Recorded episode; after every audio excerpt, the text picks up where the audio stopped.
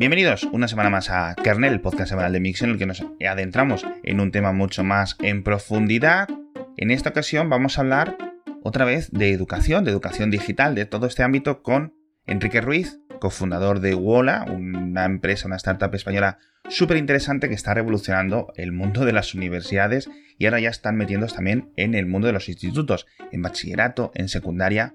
Y yo creo que es una de las startups más fascinantes o uno de los productos más fascinantes de los últimos años. Vamos a hablar largo y tendido de todo lo que aportan y cómo están cambiando, digamos, el día a día de los, de los alumnos gracias a Wola como plataforma y vamos a tener en cuenta pues toda la perspectiva de los alumnos, obviamente, la perspectiva de los profesores y también la perspectiva de los padres. Vamos a intentar explicarlo desde todos los ángulos posibles. La entrevista ha quedado súper interesante, creo que desgranamos todo al completo, incluyendo el futuro y la expansión y los planes que tienen en la empresa, pero rápidamente y para no cortar esta entrevista, ya sabéis que ponemos el patrocinador al principio y en esta ocasión es la gente de Allianz, que es el líder mundial en gestión activa de fondos de ahorro, de fondos de inversión, te ofrece hasta 26 productos distintos porque tienen, oye, pues más de 20 años de experiencia en la gestión de activos en más de 70 países. Tienen más de 1000 expertos financieros que te van a permitir sacar el mejor partido a tus ahorros al final encontrando el producto que más se adapte a tus necesidades. O incluso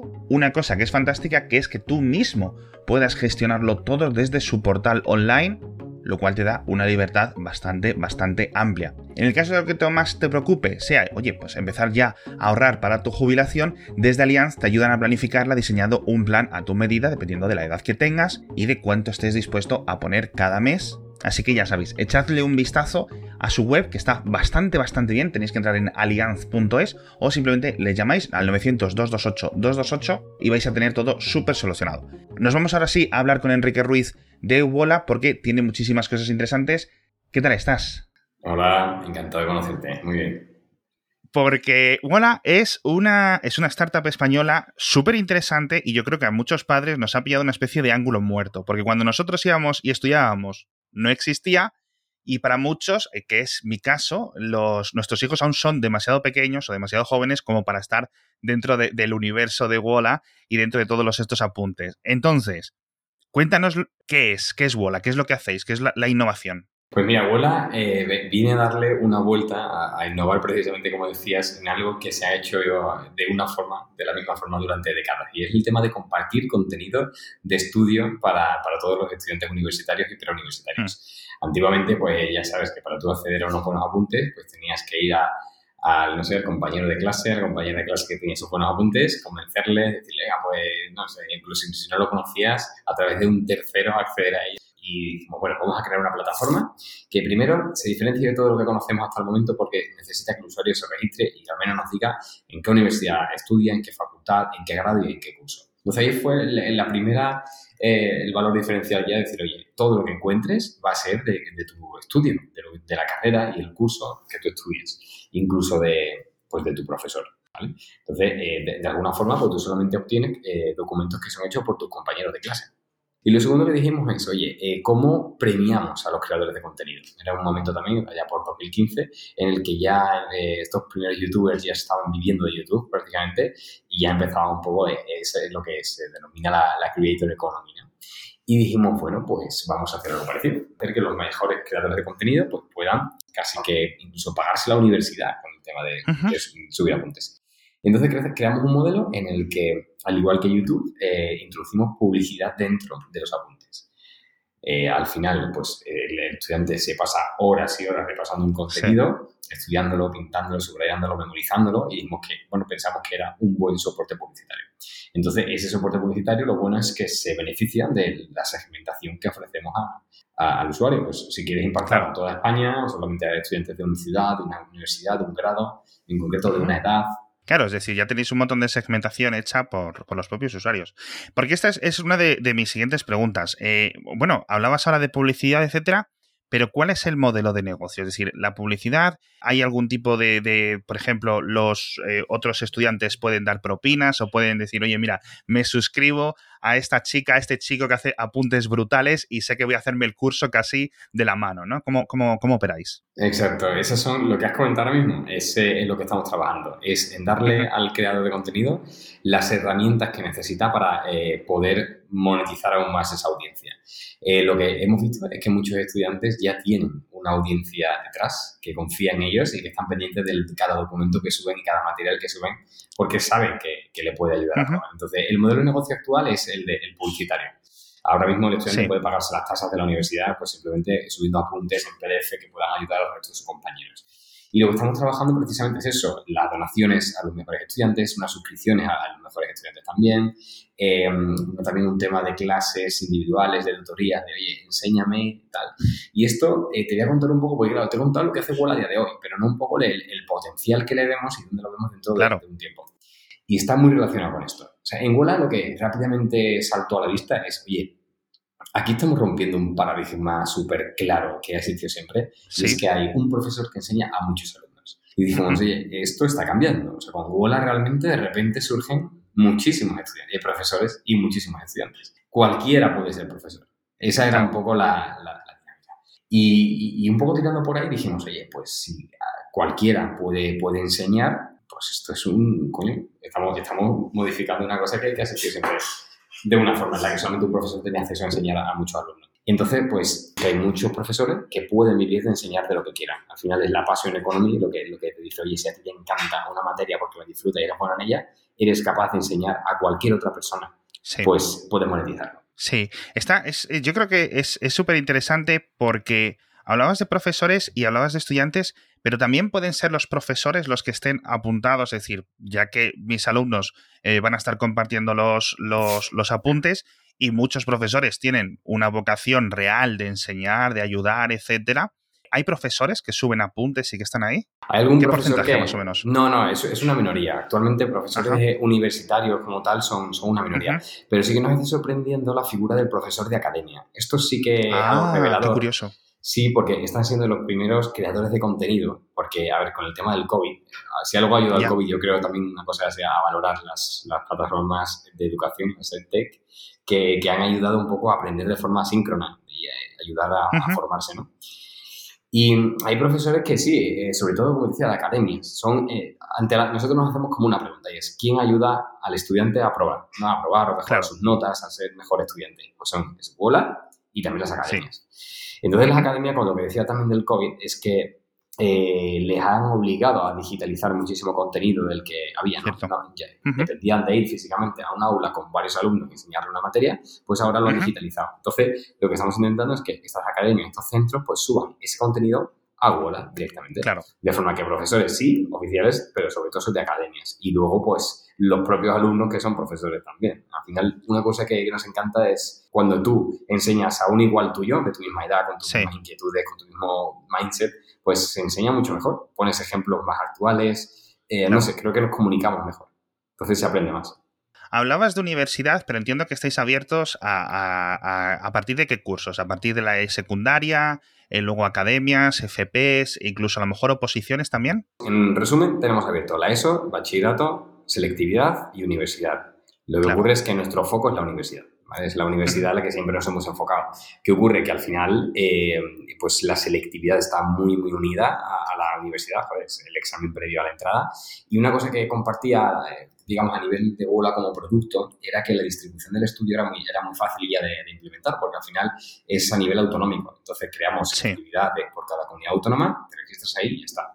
Y sabemos que al año siguiente, si apruebas, que se presentan al año, creo que unos 300.000 estudiantes, así que pasan a la, a la carrera, si no, pues van a septiembre o al siguiente año. Y, y, luego también vimos que bachillerato era un mercado súper bueno, porque en dimensión del mercado, para que te hagas una idea, en universidades 1.4 millones de estudiantes. Selectividad, eso que he dicho, de, de 300.000 pasan a 250.000. Y luego bachillerato son 680.000. O sea, que hay un montón de estudiantes de bachillerato. Y muchos comparten, comparten temario. Entonces, bueno, también abrimos bachillerato. Y lo que hicimos un poco fue, a raíz del COVID, pues abrir también a, los colegios, la ESO.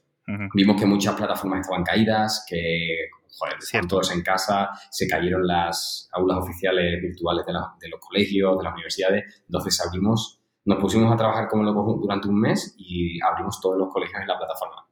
Y eso hizo que en enero, en enero de 2021, se registrasen 250.000 personas de la ESO, 100.000 personas de la universidad, o sea, 350.000 personas de forma orgánica, simplemente por haber dicho que, pues, abríamos. Me comentabas antes, em, no sé si te he entendido bien, que hay como una especie de competencia, como una especie de rankings o de, claro, quiénes son los que mejores apuntes tienen, los que son más queridos por sus compañeros estudiantes, tanto dentro de su propia universidad como en otros, eh, en otros centros, ¿no? Y estuve leyendo eh, estos días en redes sociales que hay un orgullo, claro, al final eh, es una cosa significativa para ti como estudiante, genial ser, estar en el, en el top 3, en el top 5, en el top 10 de eso. Eso como vosotros no sé si tenéis alguna tecnología específica, cómo lo medís, cuáles son los parámetros, si lo tenéis gamificado en cierto sentido. Eh, cuéntame. Pues mira, esto que me preguntas tiene mucha relación con algo que nos pregunta mucho también de cómo se rankean los documentos y está íntimamente relacionado. O nosotros cuando se sube contenido a bola, lo que hacemos es posicionar los mejores apuntes en las mejores posiciones. Y eso no lo hacemos nosotros a nivel de empresa, lo hace el propio creador de contenido, o sea, el propio usuario, perdón el descargador de apuntes, ¿vale? El usuario normal. Este usuario lo que hace es que hace varios, eh, lleva a cabo diferentes comportamientos que indirectamente ayudan a, posicionar el, contenido. Por ejemplo, si hay un documento que te ha servido, pues lo valoras positivamente, pues ese documento sube arriba. Pero no solo el documento, y aquí voy a la, respuesta de tu pregunta, es también la figura del subidor de apuntes sube en el ranking, por lo tanto sus apuntes serán más visibles que el resto. Otro parámetro, por ejemplo, tienes una vista previa en la que tú, a la hora de acceder al documento, primero pasas por una vista previa que te ayuda a saber si ese documento te va a ayudar, es lo que buscas o no. pues si pasas de la vista previa a la vista del documento, oye, puntito extra para ese, para ese creador de contenido y para sus documentos. Entonces, al final te encuentras en una plataforma en la que hay, tenemos, tenemos creadores y asignaturas en las que hay a lo mejor mil archivos, una pasada, mil archivos en una asignatura que a priori pues sería muy difícil identificar qué documento es el que tienes que descargarte. Pero gracias a este ranking, pues te estás descargando los mejores apuntes de los mejores estudiantes. Y indirectamente se crea ese sentimiento de competitividad. Eso que tenemos un top de estudiantes. Entonces hay gente que un poco, oye, que estoy la primera, que estoy el segundo, que estoy el tercero, ¿no? Y, se crea ese pique sano entre, entre estudiantes. Yo creo que también yendo un poco más allá, de aquí a unos años nos encantaría que esto se tradujera incluso en una ayuda a la inserción laboral del estudiante. Nos encantaría que, si has sido bueno, has mejorado, o sea, estamos trabajando métricas de, la empresa que, por ejemplo, podamos decirte en qué porcentaje te ha ayudado Wola a mejorar tus notas. Por ejemplo, Wola te ha ayudado a ti, eh, como usuario tal, a ayudar a mejorar tus notas en un 30%, en un 40%. Queremos llegar a ese control de, los números ¿no? dentro de la plataforma. Pues, oye, aquellos que hayan ayudado muchísimo a los estudiantes, que tengan ese reconocimiento por parte de Wola, incluso que esto pueda facilitarle la, pues no sé, su primer trabajo. Y yo creo que también, o sea, no, esto ya pues, para dentro de unos años, ahora mismo no, no, es nuestro foco, ¿no? Pero nos encantaría incluso que las propias empresas anunciantes con las que tenemos acuerdos de publicidad, pues fueran las primeras que adoptaran a estos buenos estudiantes, ¿no? Dependiendo de qué rama son. Sí. Tenemos una, una, marca de calculadoras o de tecnología o de ordenadores, imagínate, pues esa va a ingenieros, a los mejores ingenieros de software, pues los tienes tú. Sí se puede convertir un poco tu historial de Wola en una especie de protocurrículum, ¿no? En el sentido de que, oye, mira, acabo de salir de la universidad y claro, eh, pues muchas, muchas empresas dicen, bueno, ¿dónde, te has ¿dónde has acabado? ¿Dónde te has licenciado? Etcétera. ¿Cuál es tu título? Y dice, bueno, pues la Universidad Paquito, la Universidad Rey no sé quién, tal. Y más o menos puedes decir, bueno, ¿y qué notas tenías? Pero si más o menos dices, oye, mira, este es mi perfil de, de, de Wola, te lo enseño, etcétera, pues puedes ver un poco realmente cómo, cómo ha sido esos cuatro años, esos cinco años o los años que han sido de estudios y puede ser algo muy interesante para el proceso de selección de las empresas, con lo cual eh, puede ser algo súper, súper, súper interesante. Quiero preguntarte una cosa sobre un estereotipo. Eh, no sé qué sensación, me gustaría preguntarte sobre la composición de los demográficos. Es decir, mi, estereotipo cuando yo era estudiante era que las chicas tenían mejores apuntes, más limpitos, mejor ordenados, etcétera, y los chicos un poco más desastre. Luego había un poco de todo en las notas y en los exámenes, etcétera, pero esa era un poco la sensación. ¿Vosotros qué observáis? ¿Son más colaborativas las chicas, los chicos? ¿Veis un poco de todo? Yo creo que esto es una, extrapolación de, cómo es la sociedad, o sea, igual funciona tal cual. Eh, tenemos un poco más de, chicas que de chicos registradas en, la plataforma y luego hay de todo, te encantas de todo. Tenemos chicos que son pues unos cracks y por lo general, efectivamente, cuando tomas a mano, es verdad que las chicas tienden a tenerlo pues más presente. Pero también en Wora existe un equilibrio entre que esté bien presentado y que el contenido sea de interés. Tenemos gente que no se curra tanto, por ejemplo, la estética, pero sí que hace mucho hincapié en lo que es, lo que es más importante. ¿Sabes? Saben resaltar, saben destacar la información útil de los documentos. Entonces yo creo que al final es un, es un mix de todo. Como cuando pedían los apuntes y te decían, esto es importante, ¿sabes? Te los ya. Sí.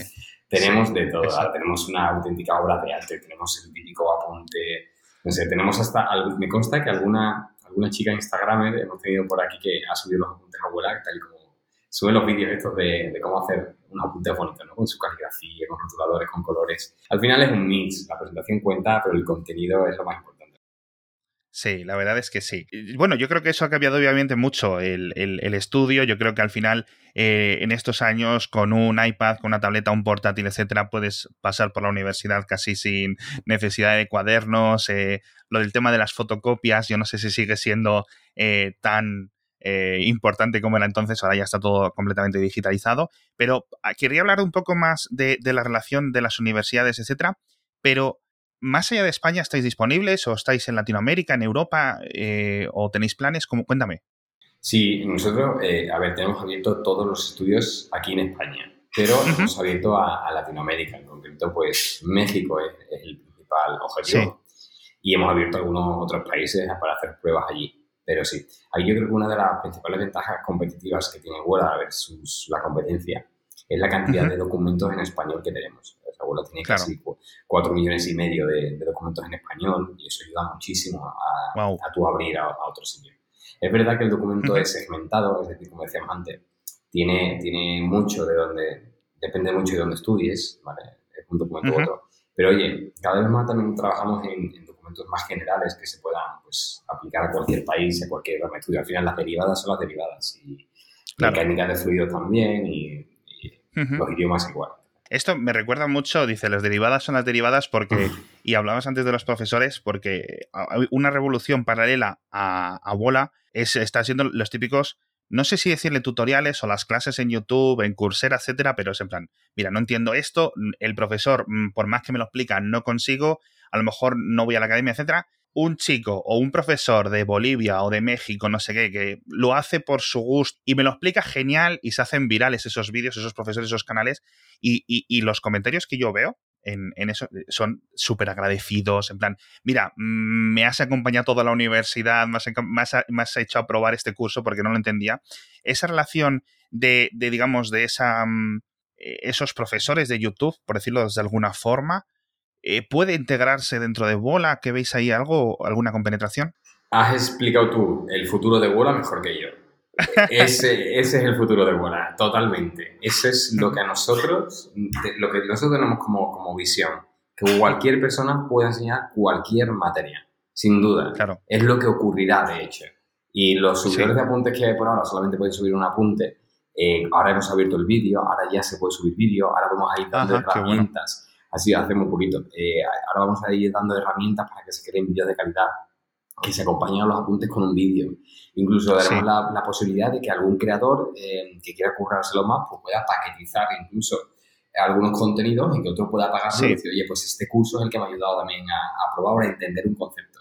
Totalmente, ese es el futuro de Bola. Creadores de contenido que disfrutan de lo que hacen, que les gusta lo que enseñan y darle la posibilidad incluso que puedan vivir de ello no solamente como ahora pagarse las tasas de la universidad, sino que puedan tenerlo como, joder, despertar vocaciones casi de profesorado. Claro, qué bueno. De, todas formas, eh, viendo esta revolución y esto que yo creo que estoy de acuerdo contigo, es un tren imparable, por decirlo de alguna forma, estoy viendo también, y estamos viendo mucho eh, en algunas universidades o quizás en algunas facultades o en, algunos profesores, etcétera, como un cierto rechazo. Por una parte, mm, no sé si es que no se comprende o se tiene miedo a lo nuevo, que es lo típico, ¿no? En, muchas cosas que ya están un poco implantadas y funcionando desde hace décadas, como pueden ser las, eh, muchos profesores de universidad. Y por otra parte está el tema de los derechos de autor, porque eso no lo acabo de comprender, porque digo, si los apuntes son del alumno y es ¿En, qué, ¿Cuál es la situación? Explícame un poco esto, por favor. Sí, viene, viene muy a colación de lo que tú acabas de comentar. ¿eh? De ese, para nosotros identificamos en algunos profesores, porque el problema está siendo con los profesores realmente, con algunos, no con la universidad en sí. La universidad, como mucho, lo que nos ha pedido es que quitemos un logo oficial de la universidad, porque el, uso del logo es para el de la universidad. Lo hemos cambiado de nada, lo quitamos sin problema. De hecho, hemos hecho una línea de logo súper bonita que lo hemos puesto para toda la universidad. El tema es em, que existe, creo, creemos, eh, cierto eso, recelo de decir, oye, ¿cómo es posible que alguien apruebe y no sea yo el, el culpable de eso, ¿no? el que haya el culpable el profesor? ¿no? ¿Cómo es posible que un estudiante apruebe sin venir a clase? Eso no ha pasado hasta el momento. Entonces ahora está pasando.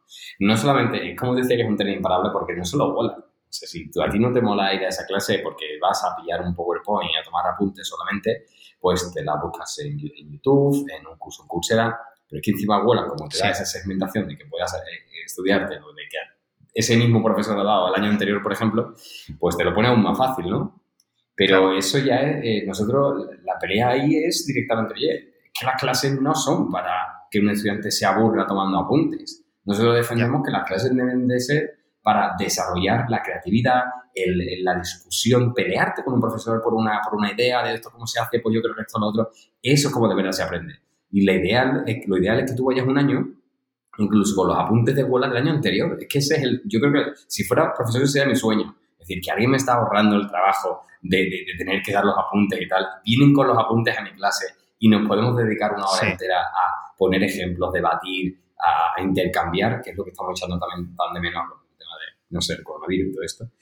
Pues eh, para eso existe. Entonces, sí, algunos profesores eso se lo están tomando mal, no ven o no entienden cómo el estudiante puede aprobar sin ir a clase y suelen ser profesores que, que utilizan las clases pues, para dar diapositivas.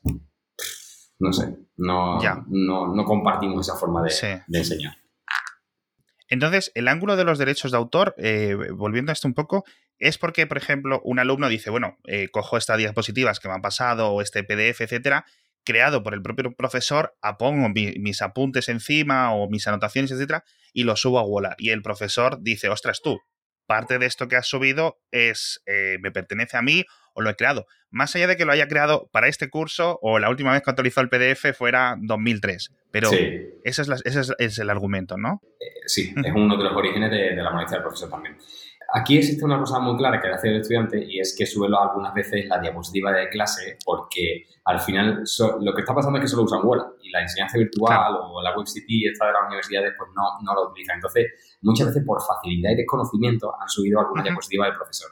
El profesor lo ve y dice, oye, aquí está mi diapositiva.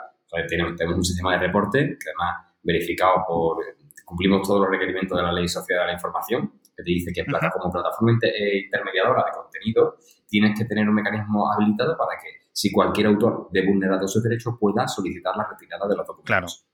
Eso lo tenemos y en 24 o 48 horas esas diapositivas están fuera, porque es que es más, esas diapositivas no las quiere ni Wola ni el estudiante. De hecho, muchas veces no lo reporta el profe, sino que lo reporta el usuario, como diciendo, tío, subí solamente apunte, no subáis esto, que esto lo tenemos en otro lado, ¿sabes? Aquí, claro, claro.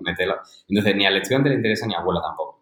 Pero claro, el profesor ha dicho, pero bueno, cuando ven que lo retiramos rápido y que estamos en predisposición de ayudar, rápidamente se, tenemos una relación súper cordial, ¿eh? O sea, te digo que ninguna, no hemos tenido ningún roce legal con, con ninguna entidad ni con ningún profesor, porque ya te digo, ayudamos a eso. Es más, nosotros, igual por ejemplo YouTube y todo, Twitter, todo, cada vez te ves obligado a ir mejorando tus procesos y tu tecnología para identificar la subida, o sea, evitar la subida de material que, que infrinja derechos de autor. Entonces, en eso estamos trabajando, eso es una, una, carrera un poco más a largo plazo. Pero bueno, también tenemos, y aquí yo creo que viene la polémica, la de verdad, en la que el usuario, en la que, que hay algunos profesores que te dicen, lo que yo digo en clase está protegido por derechos de autor. Y los apuntes tomados a mano, y aquí viene la polémica realmente, ¿eh? los apuntes tomados a mano tienen derecho de autor. Y aquí es cuando nosotros, esto nunca va a ir a más, porque está claro que, que, tú como profesor te has asegurado de que todo lo que has dicho de verdad está libre de derecho de autor. Y luego otra pregunta, si me estás explicando cómo es una derivada, un hueso o una célula, eso lo has inventado tú, realmente. Ya. Hay casos y casos, hay, pero básicamente las ideas no están protegidas y cuando está demostrado que cuando tú coges unas notas. La, están sujetas a modificaciones, a enriquecimiento por parte de otros usuarios, eh, es propiedad que la tiene. O sea que va, evolucionando esa propiedad. Yo creo que sin ser experto en, derecho intelectual, yo creo que esto podrían considerar la típica obra derivada, etcétera, porque claro, una cosa es la charla, otra cosa es cómo se recogen los apuntes, etcétera, pasa por un, filtro intelectual del alumno a la hora de, apuntarlo y, puede modificarse. Esto es muy interesante. Y por cierto, más allá de los profesores, es cierto que estáis muy, centrados ya en la universidad, es decir, en gente adulta, pero eh, estáis en secundaria también. ¿Qué piensan? ¿Qué dicen? ¿Qué os cuentan los padres de esos alumnos de 14, 15, 16, 17 años? Eh, ¿Lo consideran algo bueno, un apoyo para sus hijos? Porque yo entiendo que en esto, obviamente, pues muchos padres, eh, tristemente vivimos en las épocas en las que, oye, pues los padres llegan tarde, el hijo está estudiando solo eh, toda la tarde, no tienen ese, esa capacidad para apoyarle, para, etcétera, más allá de que el hijo pues ya tenga internet, ya no es la época de la encarta y todo esto, pero ¿qué piensan los padres? ¿Qué, qué sensación tenéis? Nada, los, padres cuando nos, han dicho alguna vez, oye, que mi hija, siempre lo dicen, mi hija o mi hijo está loco con la plataforma. Eso es lo que nos transmiten directamente. Nunca, no hemos recibido ningún feedback negativo, nunca. No sé, me sorprendería también. al final es una herramienta que, que, ayuda al alumno a comparar su contenido con el de otros estudiantes. También hay que saber, hay que, hay que darle un uso también inteligente a la, a la herramienta. Hay muchas veces que que tú no te estudias literalmente todo lo que ves. imagínate que es un artículo que está derogado porque el, el apunte del año pasado. O sea, hay que eso está sujeto aún a una actualización, a compararlo con tus compañeros. Pero sí, o sea, al final yo lo veo como una herramienta de poder comparar tú y no, no estar tan perdido, tan perdido. Al final, Google lo que te hace también es la bienvenida, o sea, bienvenida a tu, a tu época de como estudiante. Eh, te lo hace la ESO, te lo hace en bachillerato, en la universidad y luego, o sea, en, en, luego en la universidad te hace la bienvenida. Aquí tienes material para hacer lo que quieras, para aprender, para compararlo. Entonces, eh, para nosotros es todo positivo. Y luego encima, ahora eh, en los próximos meses le vamos a meter una capa social a la plataforma súper interesante para que los estudiantes puedan comunicarse entre ellos, que es una cosa que Huela no tiene actualmente. Entonces, yo como padre, si veo que, que está en Huela hablando con un alumno, o sea, con otro usuario o usuaria de algo de la plataforma, haciendo conjuntamente un, un material, eh, no sé, editándolo, poniéndole comentarios. Mm, prefiero eso que sea haciendo un TikTok, ¿sabes? Sí, no, la verdad es que eh, evolución tecnológica yo creo que tenéis un montón de posibilidades porque hay un montón de funciones que se, os han ido ocurriendo estos últimos años, etcétera. Pero bueno, más allá de todas estas cosas a futuro que me has contado, vosotros estáis viviendo la evolución año a año de, oye, cómo van cambiando algunos hábitos, etcétera. Y justo ahora ha acabado septiembre, bueno, ha empezado los cursos, etcétera en las universidades siempre está, eh, y, en, la ESO, en el bachillerato, el tema del coste de los libros, el tema de que si los libros se digitalizan, eh, si son más baratos, si son más caros, etcétera. Vosotros, ese ángulo, ¿cómo lo veis? Es decir, ¿creéis que puede haber un futuro en el que libro, notas, apuntes se mezclen? ¿Cómo lo veis eso? Sí, y no solo la parte de, compra física de libros, sino también la, la de la enseñanza complementaria. En España se usa en, línea todos los años. Eh, cada familia se gasta 750 euros al año, cada familia, en material complementario para sus hijos. Ya puede ser apuntarlo a una academia de refuerzo, comprar un curso, comprar un libro o fotocopias. Mm, eh, es pasta. y luego también tenemos datos como, por ejemplo, que el, el 20%, o sea, uno de cada cinco estudiantes universitarios se gasta 700 euros al año en, material, en formación complementaria. Entonces, eh, eso significa, pues, irte a una academia para probar una asignatura que te cuesta 200, 300 euros perfectamente. Ya. Eh, es tomar las tasas de la universidad. Entonces, nosotros creemos que eso, y además yo creo que un poco el futuro de que me preguntabas al principio por el modelo de negocio va un poco por ahí. Es digitalizar muchísimo contenido y al final también lo hace más barato. O sea, la, idea es que un estudiante no, no, tenga que ir a una academia gastar. Una que estar frente a gastos de oficina, de profesores, o sea, de de instalaciones físicas, de tener a 20 estudiantes pendientes de un profesor a una hora en concreto, por lo tanto duplicas mucho, o sea, multiplicas muchas horas del profesorado. En Google lo que queremos es que esos profesores creen contenido, lo suban a la plataforma y vivan del rendimiento de su contenido de forma constante. Esto permite que el contenido sea más económico. O sea, nosotros lanzaremos cursos a partir de 30, de 50 euros, lo que te gastaba antes con 200 euros en una academia. Y esto eh, o sea, es evolución de, en cuanto a puestos de trabajo, porque al final los profesores, en vez de depender de estar en un sitio dando clase físicamente, hacen el curso y se olvidan. O sea, que es súper bien. Además, vas a una comunidad mucho más grande de la que ibas. Antes tenías 20 o 30 alumnos y ahora tu mismo curso lo pueden comprar miles de, estudiantes. Entonces, en eso es lo que estamos ahora. Y mm, ya te digo, o sea, eso disminuiría bastante lo que se gasta cada familia en este tipo de, cosas. Y sí, yo creo que la digitalización va, va de camino. Sí es verdad que vemos una evolución eh, lineal, o sea, en el tema, de, por ejemplo, de, la, fotocopia, lo vemos súper bueno también, ¿eh? O sea, que nosotros el 50, para que una idea, el 50% de los documentos son descargados y el otro 50 se estudian en online. Y de hecho tenemos un acuerdo con una red copistería súper grande en la que ya el estudiante puede recibir los apuntes en casa, escaneados, o sea, fotocopiados. Y es que está demostrado también que, oye, que, estudiar sobre papel es, positivo, o sea, tienes pues, también para los ojos, pero sí, todo obviamente va hacia una digitalización. Yo la verdad es que o sea, se me están eh, iluminando todos, todas las bombillas porque creo que tenéis un producto, un proyecto súper, súper, súper interesante. Bueno, Enrique Ruiz, eh, cofundador de Wola, muchas gracias por estar en Kernel. Yo creo que eh, incluso a los padres, porque en, esta, en este podcast somos mucho más eh, en torno de los 30, 40 años los que estamos escuchando y yo creo que, nos ha quedado todo mucho, mucho, mucho más claro y, mucha suerte en el futuro con, la, con, la, con todo el proyecto y muchísimas gracias por venir a, a Kernel a contarlo. Nada, muchísimas gracias a vosotros. Podéis, me tenéis en, en cualquier sitio. O sea, ahora Eso es. en Wola, eh, podéis escribir a info con cualquier duda. Y bueno, pues me tenéis ahí para lo que haga falta. Eso es, dejaremos en las notas del episodio, como siempre, todos los enlaces para que podáis hablar con Enrique, podéis contactar con Bola, etcétera, y, ver mucha más información. Si en info arroba preguntáis por mí, me os pasan mi correo. eso es, eso es. Bueno, pues muchas gracias de nuevo, Enrique, y nos vemos la próxima semana, todos los oyentes, con más entrevistas.